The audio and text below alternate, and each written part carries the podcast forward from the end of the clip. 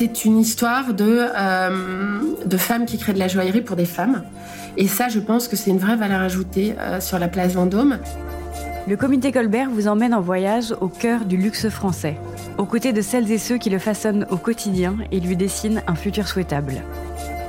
Le luxe créateur de valeur raconté par les dirigeants des maisons les plus mythiques. Nous levons le voile sur la maison Boucheron avec sa présidente Hélène Pouly-Duquesne. En duo avec la directrice artistique Claire Chouane, elle s'est engagée dans une quête esthétique et poétique.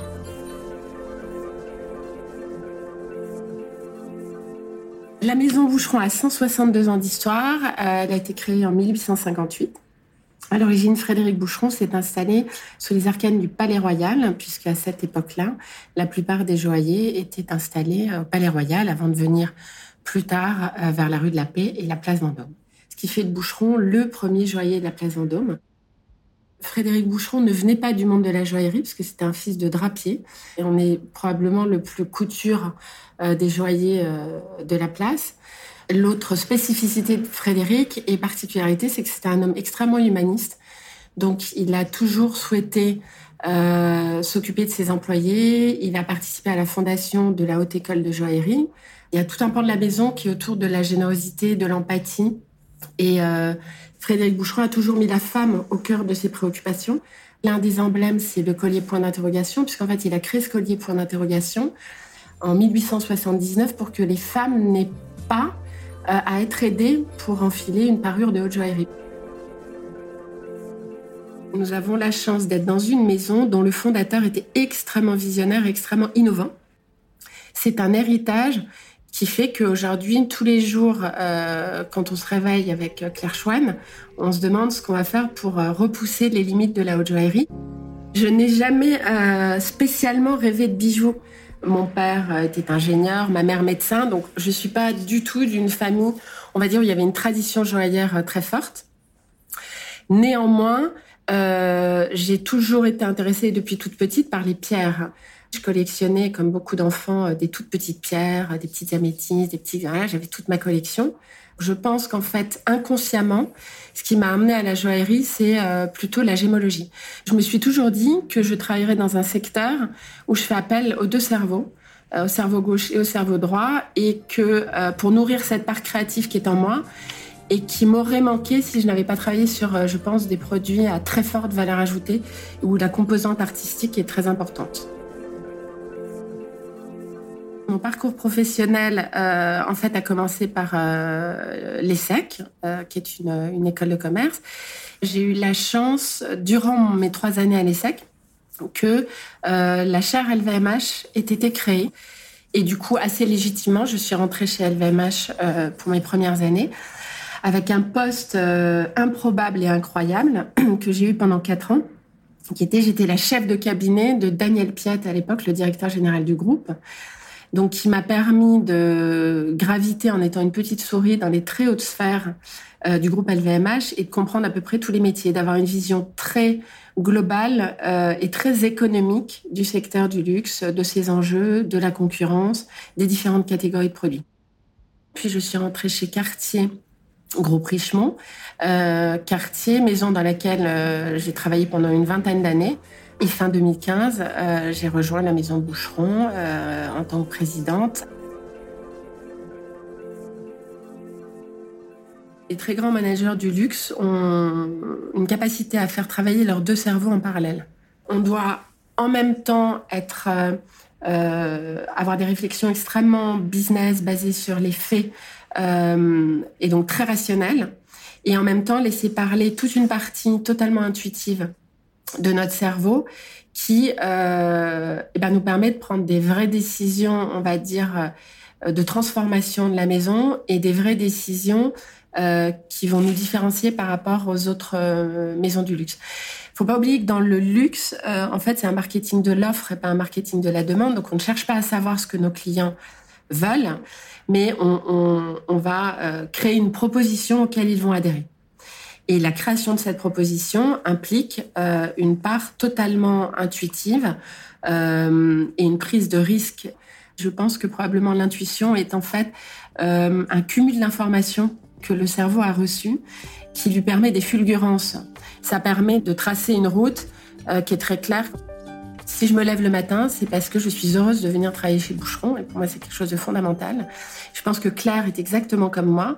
Nos deux personnalités euh, sont extrêmement compatibles et que nous adorons travailler ensemble. On est toutes les deux à la recherche d'une espèce de quête euh, presque philosophique autour de l'innovation. Deuxièmement, une forme, je pense, de simplicité et de naturel qui nous permet d'être très franche dans la manière dont on, on, avance, de tout se dire, qui crée un socle de confiance.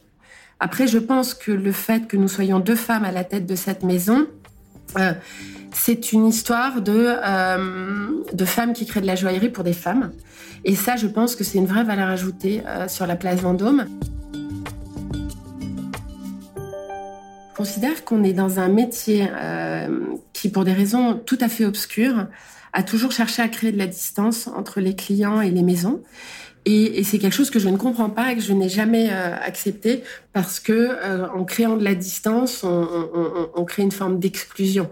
Je cherche à, casser cette distance, au contraire à créer une maison ouverte euh, vers nos clients, chaleureuse, empathique et, d'une certaine manière en fait inclusive. Donc ça, je dirais, c'est le premier pan des valeurs qu'on partage et avec nos clients et avec nos employés.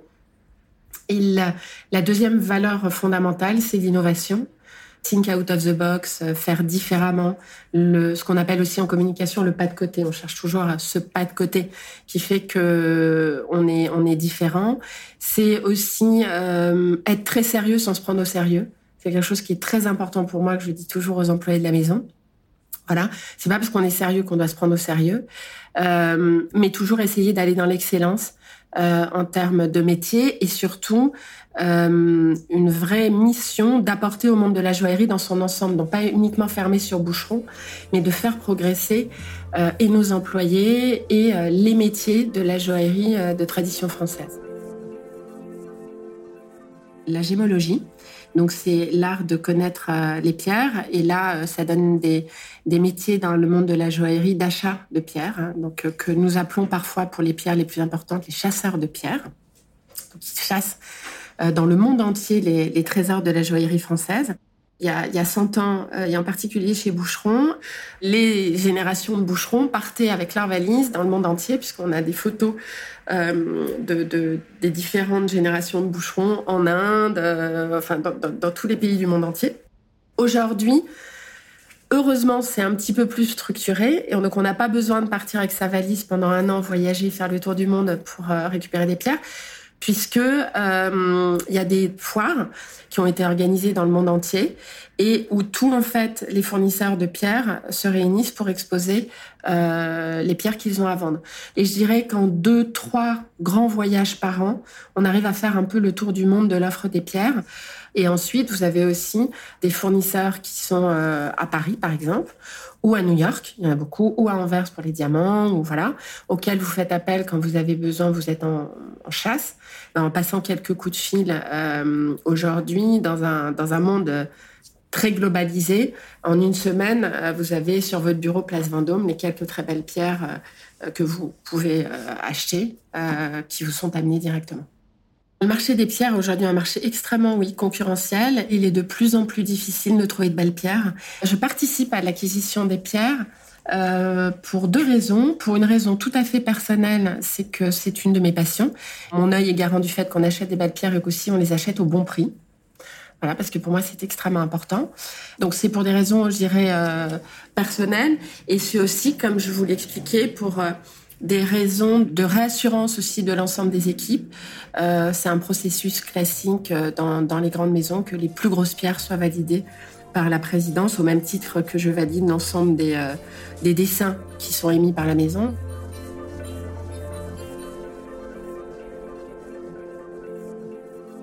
L'impact environnemental des métiers de la joaillerie c'est quelque chose de très important dans notre groupe et en particulier chez Boucheron. Et les deux axes sur lesquels on travaille le plus en termes de matières premières, c'est l'or.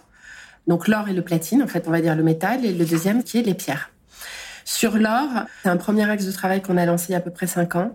Et euh, on a atteint notre objectif, qu'en 2020, on devait avoir 100% de responsables. On doit encore travailler sur le platine. C'est une part beaucoup plus petite de nos achats de métaux, euh, mais on va y arriver. On va, on va, on va s'y atteler. Et ensuite, il y a la partie pierre. Sur la partie pierre, euh, il y a deux marchés complètement distincts. Vous avez le marché du diamant, qui est un marché qui est très important et on va dire relativement structuré. Et euh, la traçabilité des diamants est quelque chose que le marché est en passe d'obtenir aujourd'hui, puisque certaines grandes marques ont déjà lancé euh, une offre complètement traçable. Nous, nous avons commencé maintenant il y a cinq ans. On devrait y arriver entre 2021 et 2022. Donc ça, c'est le premier axe de travail. Après, vous avez le deuxième axe qui est l'ensemble des pierres de couleur. Et là, c'est un marché complètement micronisé euh, dans euh, une centaine de pays différents dans le monde entier, dans des mines parfois minuscules. Pour vous dire à quel point c'est compliqué de travailler sur ce segment-là. Et aujourd'hui, notre manière d'apporter notre pierre à l'édifice, dès que nous pouvons, dans nos chasses de pierres, trouver des pierres qui sont traçables, nous le faisons pour aider le marché à aller vers à cette traçabilité. Alors, l'histoire des fleurs éternelles chez Boucheron, c'est quasiment une, euh, c'est une quête mystique euh, à titre personnel. Euh, puisque Frédéric Boucheron euh, avait une particularité, il était fou amoureux de la nature, comme nous le sommes encore aujourd'hui chez Boucheron. Et il avait une quête euh, personnelle qui était de rendre au plus près euh, les détails de la nature, mais en utilisant des outils de joaillerie traditionnels, c'est-à-dire euh, l'or, le platine et les diamants. Donc quand vous voyez un collier point d'interrogation euh, de la fin du 19e euh, fougère. Vous avez l'impression d'avoir une fougère entre les mains. C'est très très très proche de la réalité, sauf que c'est quand même euh, toujours de l'or et des diamants. Et donc, avec Claire, on s'est dit qu'est-ce qui pourrait rendre hommage à, à la quête de Frédéric Boucheron? Et nous nous sommes dit, mais en fait, si on veut aller au bout, au bout de son concept, il faut utiliser des vrais végétaux.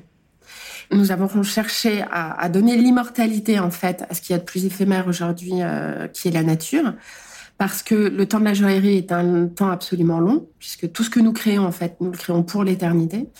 Euh, alors que le, le, les végétaux sont totalement éphémères. Donc Claire a jeté son crayon et euh, avec son équipe, elles sont parties en volume. Elles ont réussi à trouver, en fait, euh, à l'université Paris 7, un scan qui permettait euh, de scanner ces végétaux pour avoir en fait le volume réel avec toutes les imperfections des fleurs. Et ensuite, on a travaillé avec une artiste environnementaliste qui s'appelle Claire Boucle, qui, euh, elle, avait une quête depuis dix ans pour stabiliser ses pétales parce qu'elle fait des œuvres monumentales avec des pétales de fleurs. Et elle a trouvé une technique qui permet de stabiliser les pétales.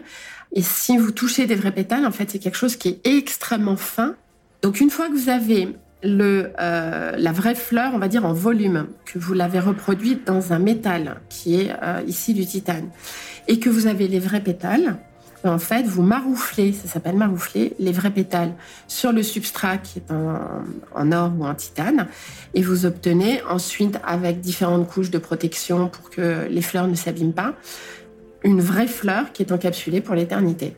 Finalement, euh, une pétale de fleur en soi, euh, n'est pas précieuse, mais le fait de l'encapsuler pour l'éternité euh, devient extrêmement poétique et lui donne une préciosité presque émotionnelle. On dit toujours que nos objets racontent euh, des émotions et de l'amour, et c'est vrai, c'est vraiment ça qui est important pour nous. Et c'est de cette manière-là aujourd'hui, je pense, qu'on innove le plus en détournant des matières qui n'ont aucune raison euh, d'être en haute joaillerie parce qu'elles ne sont pas intrinsèquement précieuses, mais qui euh, sont extrêmement poétiques pour nous.